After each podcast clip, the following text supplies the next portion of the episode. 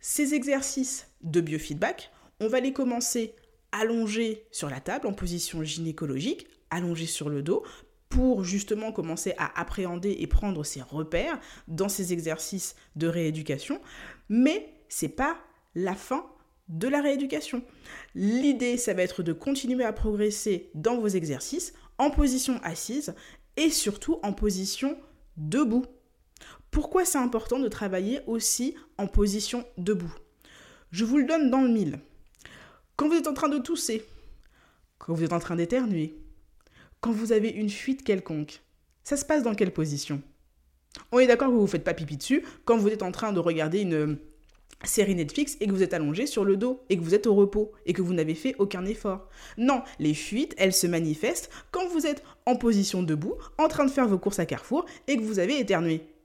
Donc, si on ne prend pas le temps de réentraîner votre périnée à travailler correctement sa force, sa réactivité, son endurance, associée à un bon travail des abdominaux dans une position debout, vous pensez que vous irez au bout de votre rééducation si vous faites tout en position allongée? Bien sûr que non. C'est pour ça qu'il va être essentiel que vous fassiez vos exercices de rééducation aussi en position debout. C'est le meilleur moyen d'avoir un réentraînement des muscles de votre périnée, de vos abdominaux, de votre dos et de tous les muscles posturaux qui sont aussi nécessaires pour une bonne continence, ça va être l'occasion de les retravailler dans les situations réelles auxquelles vous faites face au quotidien.